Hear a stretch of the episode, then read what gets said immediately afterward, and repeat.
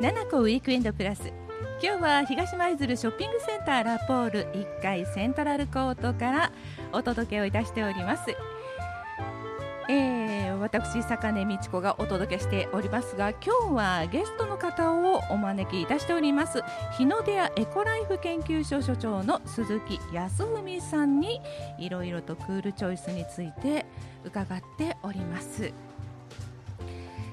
さあそれではですねあのそのいろいろなこう皆さんが心がけた方がいいよこんなことがあるよっていうようなことも教えていただきましょうかね。はいえー、たくさんあるので話しきれるかどうか分かりませんけれども まずですねあの冬の寒さ我慢するというのはちょっとやめておいた方がいいのかなというところがあります。ああの我慢ではない、ね、我慢です。賢くですもんね。そうですね。うん、例えばあのまああのヒートショックという言葉お聞きになったことありますでしょうかね。聞いたことはあるんですけど詳しくは。えっ、と部屋が結構暖かいのに、うん、脱衣所とかあのトイレとか非常に寒いところに行きますと血圧が急に上がったり下がったりするということで、えー、あの健康に害になってしまうということがあるんですけれども、うん、えー、そうしたことを避けるためにもやはりまあある程度暖かく過ごしていこうということが大切になってきます。はい、はいその上で、えー、実はいろんな工夫をしながら、えー、暖かく快適にしかも温暖化対策になるという方法があるんですけれども、はい、一番のポイントはですね、うん、えーと、暖房というものは実はあの部屋から家からですね熱が逃げなければ本当はあのずっと高い温度を維持できるんですが熱がに家から逃げてしまうためにエネルギーを使って暖房しないといけないんです。ああなるほど。そうですよね。お風呂の中に入っててじっとおるとぬくいけどパッとやった途端に寒くなるみたいなそういうことね、同じようなもんですよね。いわばですね魔法瓶みたいな生活であれば一番いいんですよ。うん、ずっと高い温度維持できますので、はい、その点でのポイントは窓になります、窓住宅で一番熱が多く逃げているのは、えー、窓になりますこれはだいたい半分くらい熱が逃げていると言われてますので、えー、例えばこちらのショッピングセンターですねラポールさんの方でも売られてましたけれども窓に貼る断熱シートというものがあるんです。売られてましたってもうラポールさんのこの中を。え見させていただきましたけれども、非常にあのいい感じで売られておりましたのであのいわゆるプチプチシートのような空気のシートなんですけれども、はい、これを窓に貼ることによって空気の層があってですね熱が逃げにくくなるというそれで暖かくもなりますしまたあの窓に結露も少なくなるというえそんなメリットも出てくるんです。はいで、えっと、もちろんあの窓をですねあのしっかりと断熱の工事ができたら一番いいですので、えー、今のうちにと言ったらいいですかね 早めにしておく方が快適な生活になると思います。そうですねはいあのー、まあ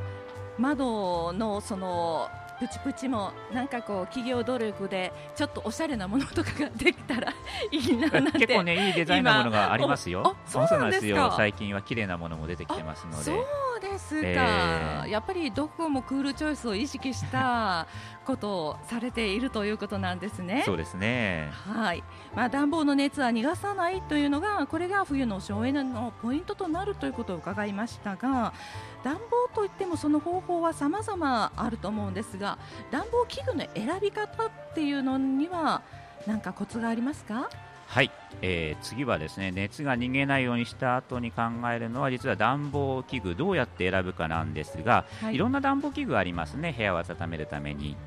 実は選び方によって、まあ、3倍から5倍も環境負荷が違ってくるというのがあるんです。はい、さあそれではここもクイズいきたいと思います。はい。じゃあ皆さんも参加してくださいね。はい、はいでは次のうちで最も CO2 排出が少ない暖房方法はどれでしょうか？4つの中から選んでいただけたらと思います、はい、1番エアコンが一番少ないのか、うん、2番灯油のストーブ、ね、あのファンヒーターとかもあります。灯油を使うものが少ないのか。3番ガスストーブが少ないのか、うん、4番電気ストーブ電気を熱に変えるのが少ないのか、えー、どれが一番少ないでしょうか、どれだけ同じだけね部屋を温めた時に実は違いが出てきます。CO2 が一番排出が少ない暖房方法はどれでしょうということなんですがエアコンか灯油石油ストーブって言われるものですね。石油ストーブですね。はい、はい、そしてガスストーブ電気ストーブということなんですがさあ一番環境にいいのは。どれ一番のだと思われる方、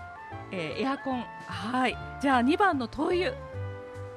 で3番のガスストーブ。はい。で4番の電気ストーブ。ああ電気ストーブ多いですね、はい、それでは答えをと言いたいところですがここで1曲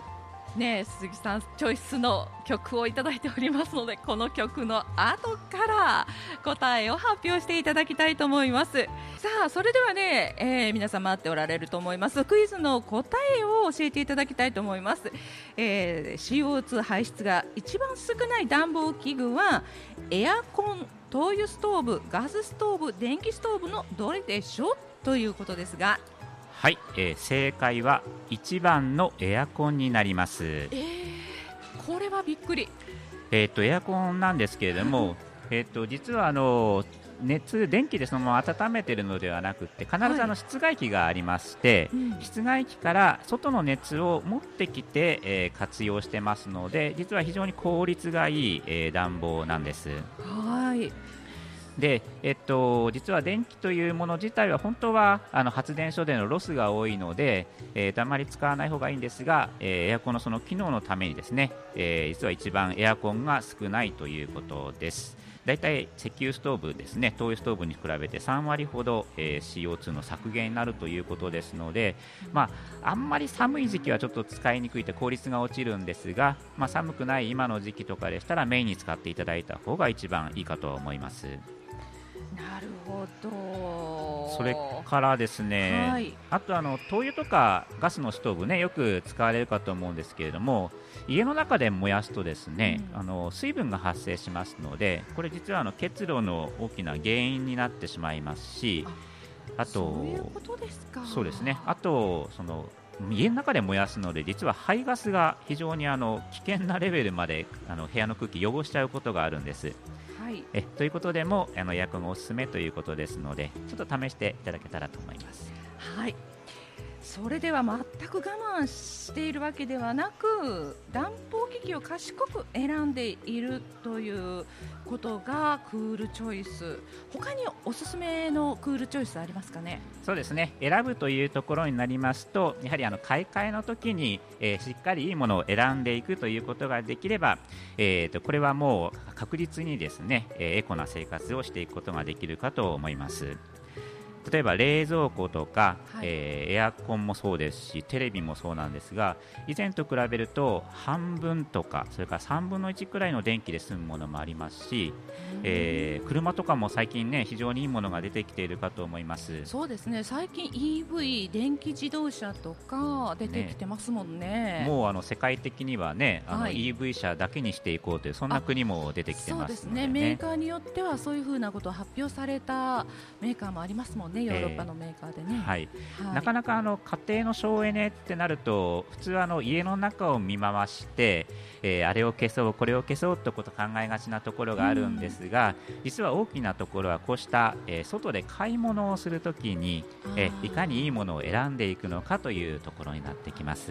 なるほどね。まあ近場近いところに行くにしても車を使ってっていう風な生活が慣れてしまっているのでね特にあの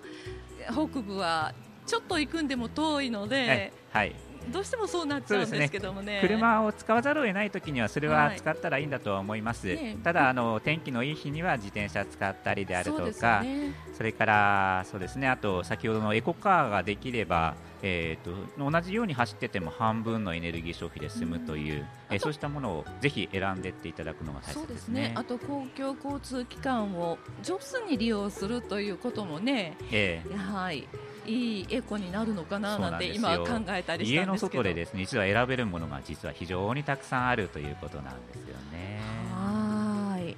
わかりました。あの家電製品とかも、はい、えっと、なかなかあのしょっちゅう買い替えるものではないかもしれませんけれども、うん、まあ、比較的多いのは照明器具とか今 LED も、ね、いっぱい出てきております。はい、であのどんな家電製品でも、まあ、長持ちして10年か15年くらい経ったらいずれ買い替えの時になりますので、うん、まあ、あまり急ぐ必要はないかもしれませんけれども、はい、まあ、故障うまく動かなくなってきたなという時にお店に行った時にいいものを選んでいく、うん、そうすると今までの半分3分の1ということで、えー、CO2 排出環境負荷が減っていきますのでえー、着実にそうしたものをいいものを選んでいくということでエコな生活を作っていっていただければまあ、家庭もねあの快適に過ごしながらそれでいて光熱費も大きく減らせますし CO2 も減らせるんじゃないのかなと思います。そうですね、まあ、あの電気屋さんに行くと10年前と比べてこんなにあの電気代は安くなるんですよっていうのを見るとあやっぱりちょっとぐらい高くてもこっちした方がいいのかなっていうようなことは考えながら購入したりはしてますけどもね。ありがとうございます。そうしたことの積み重ねが大事だと思います。はい、まあ、私たちの賢い選択というのは省エネになるだけでなく光熱費が安くなったりそして快適な生活ができるようになったりまたあるいは地元経済の活性化にもつながったりいろいろなメリットがあるということをね今日は鈴木さんに教えていただきました。本当にありがとうございます。さあそれではですね最後に鈴木さんの方から何かあのお聞きの皆さんにメッセージがありましたら改めてお願いできますでしょうか？はい、えー、何度も言っているようなんですけれども、えー、省エネ生活、エコ生活というものは決してあの我慢するものではなくってむしろ自分たちでいいものがどんなことがあるのかなということを考えて選び取っていくと作っていくものだということで、えー、ぜひ楽しみながらみんなで一緒に取り組んでいけたらなと思います。はい、えー、そしてですね11月12日日曜日にはね、えー、赤レンガパークにて舞鶴環境フェスタが開催されるということなんですね、えー、こちらでもクールチョイスのさまざまな情報が得られるとのことですのでぜひ会場にも足を運んでいただきたいと思います。11月12日日曜日赤レンガパークで舞鶴環境フェスタが開催されるということです。あでもね鈴木さん、もうなんか本当にクイズを含めていろいろな情報を教えていただきまして本当にありがとうございます。こちらこそありがとうございます、ね、これからも気をつけていきたいなと思います。えー、本日お越しいただきましたゲストは日の出屋エコライフ研究所所長の鈴木康文さんでした。どうもありがとうございました。ありがとうございました。